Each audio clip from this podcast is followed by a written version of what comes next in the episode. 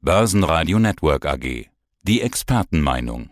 Trends, Märkte und die technische Analyse im Podcast von IG. IG.com.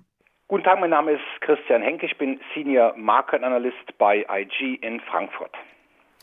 Was ist denn das eigentlich für eine Gemengelage gerade an den Märkten? Ich habe den Eindruck, dass sich die Anleger weltweit irgendwie argwöhnisch belauern. Wir haben Inflation, Energiepreise, lahmende Wirtschaft, USA vor der Zahlungsunfähigkeit und China zahnt nach wie vor mit Evergrande und den Folgen. Versuchen wir es vielleicht positiv zu formulieren. Die Volatilität an den Börsen ist wieder zurück. Muss man jetzt sagen, allerhöchste Aufmerksamkeit?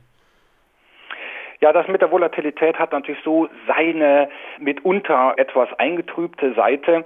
Natürlich, die Volatilität hat zugenommen. Allerdings jetzt hier gemessen am sogenannten Volatilitätsindex auf den DAX, den VDAX New, muss man ganz einfach hier sagen, diesen VDAX bezeichnen wir auch als Angstbarometer.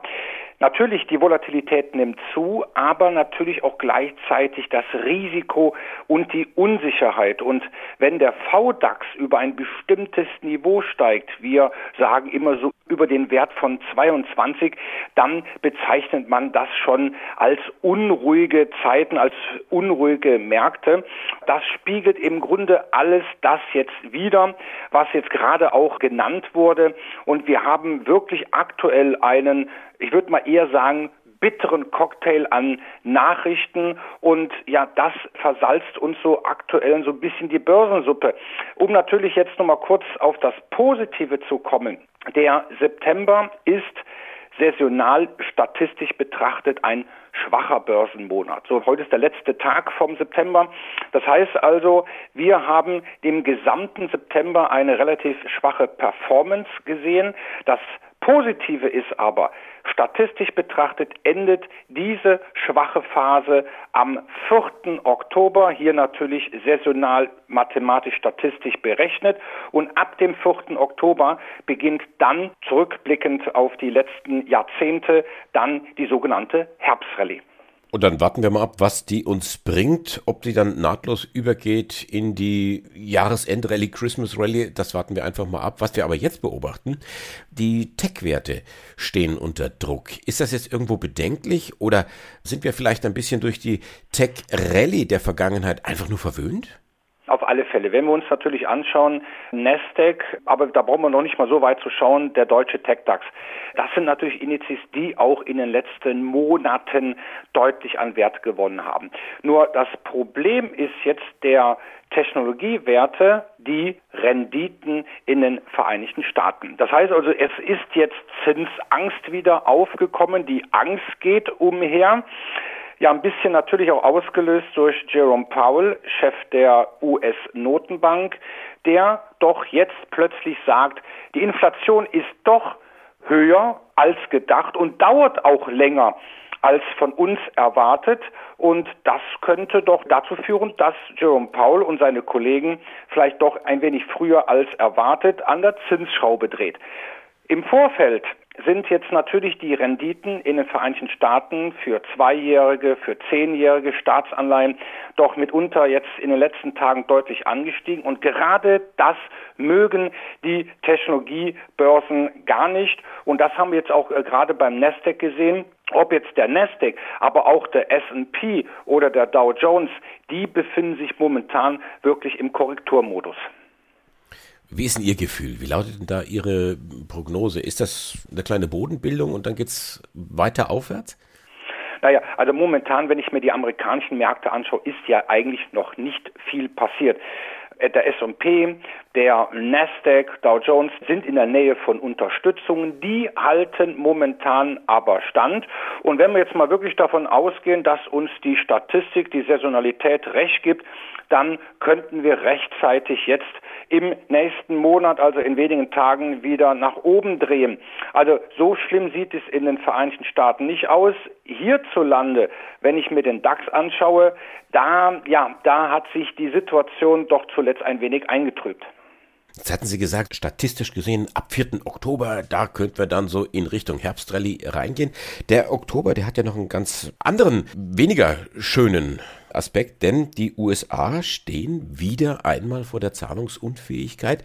Jetzt könnte man sagen, ja, alle Jahre wieder, auch so um den Oktober. Aber wenn jetzt Regierungsstellen schließen, um Geld zu sparen, wenn Nationalparks zumachen, das ist sicherlich ein doofes Signal. Aber kann da diesmal nicht mehr draus werden? So richtig Schlimmes draus werden? Gerade in dieser Situation, in dem Spannungsfeld Corona-Pandemie und die Wirtschaft kommt ja auch nicht so richtig in Fahrt. Auf alle Fälle. Also wenn man jetzt natürlich die jüngsten Aussagen mal näher betrachtet von Janet Yellen, der US-Finanzministerin, die wir alle ja auch noch von ihrer alten Position als Fed-Chefin kennen und auch natürlich den aktuellen Amtsinhaber Jerome Powell von der Federal Reserve, Beide warnen vor einer Zahlungsunfähigkeit der USA. Deren Aussagen zufolge könnte dies sogar in eine Finanzmarktkrise und einer Rezession führen, weil ganz einfach sich aktuell Demokraten und Republikaner sich wirklich nicht grün sind. Und auch die Republikaner sagen ganz einfach, weitere Schulden durch die Demokraten werden wir nicht tragen. Ich habe heute Morgen noch in einem Kommentar gelesen, Stichtag ist hier der 18. Oktober. Also natürlich kann uns das praktisch die Saisonalität verhageln im wahrsten Sinne. Es bleibt natürlich abzuwarten, wie ja schon gesagt worden ist, es ist ja jedes Jahr das Gleiche. Also es ist ja wieder ein, ein wiederkehrender Rhythmus, dass immer fast zum gleichen Zeitpunkt die USA vor einem Shutdown stehen. Aber wenn wir uns jetzt die Aussagen von Janet Yellen und, und Jerome Powell uns anschauen, scheint die Lage diesmal doch etwas kritischer zu sein. Wir sind ja auch schon mittendrin in der Inflationsdiskussion. US-Dollar, Rohstoffpreise, Öl, ganz klar. Sie hatten jetzt gesagt, die schauen sich die Inflation an und rechnen damit, dass es wirklich länger sein wird. Ich hatte ihn so verstanden, dass er sagt, bleibt mal alle ganz cool. Wir werden jetzt da nicht zwangsläufig darauf reagieren müssen. Wo liegt jetzt eigentlich das Problem? Ist es die Interpretation dessen, was da passiert? Oder ist es die Sorge sogar vor einer Stagflation, also einer Inflation und gleichzeitig lahmende Wirtschaft? Danach sieht es momentan aus und das ist ganz einfach eine Gefahr, die wir jetzt letztendlich sehen bzw. befürchten. Ich kann mich noch an Aussagen von Jerome Paul erinnern, die sind noch nicht mal so lange her, der gesagt hat, was wir aktuell an Preissteigerungen sehen, das ist jetzt ausgelöst durch Basiseffekte und das wird nicht von Dauer sein. Jetzt sehen wir aber, wenn wir uns einmal im Monat den Verbraucherpreisindex anschauen, dieser bleibt an die 5%, über 5% und somit doch jetzt mittlerweile schon seit einigen Monaten deutlich über dem Zielwert der FED von 2%. So, und jetzt natürlich die jüngsten Aussagen vom FED-Chef Paul waren doch, oh weia, ja, jetzt ist die Inflation doch etwas von Dauer über diesem Zielwert und sogar über 5%. Da müssten wir vielleicht was tun. Und vor Monaten hatte Jerome Paul mit den Aussagen, äh, liebe Leute, das ist gar nicht alles so schlimm, die Inflation, das ist nur ganz kurzfristig. Ja, hier musste, glaube ich, und das ist meine Interpretation, Jerome Paul doch jetzt zuletzt ein wenig zurückrudern.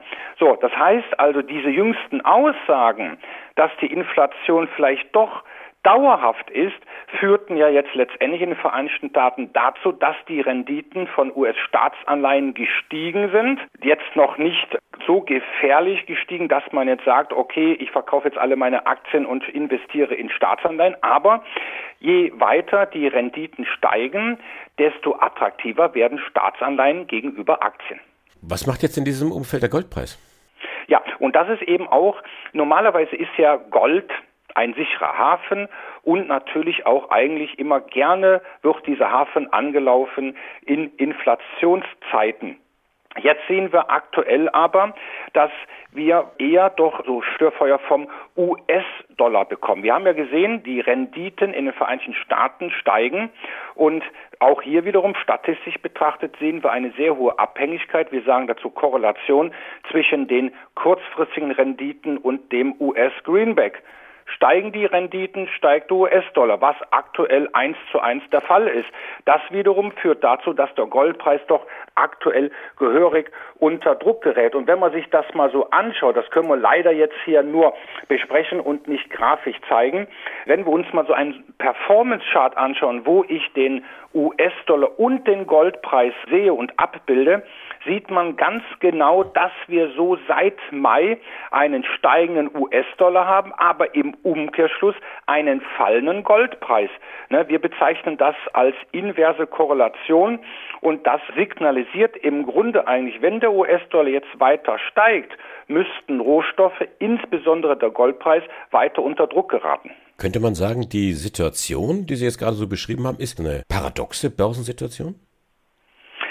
Im Grunde ja, weil eigentlich, wenn jetzt wirklich die Inflation, wir haben ja Inflationssorgen, Inflationssorgen münden in eine Zinsangst. Also normalerweise, wenn wir sehen, dass die Aktienmärkte schwächen, also wenn ich jetzt nochmal diese klassische Intermarket-Analyse mir betrachte, wenn wir uns da so die Bücher und Literatur durchlesen, da steht immer, Gold profitiert von einer Aktienmarktschwäche.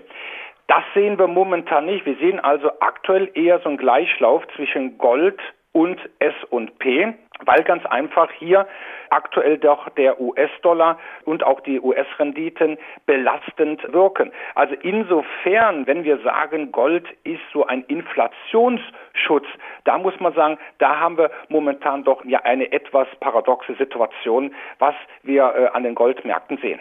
Und mehr News gibt's im Internet unter www.ig.com.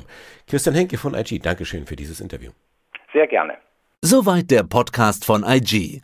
Analysen, die Märkte, Charts und Webinare unter IG.com. Börsenradio Network AG. Das Börsenradio für Broker.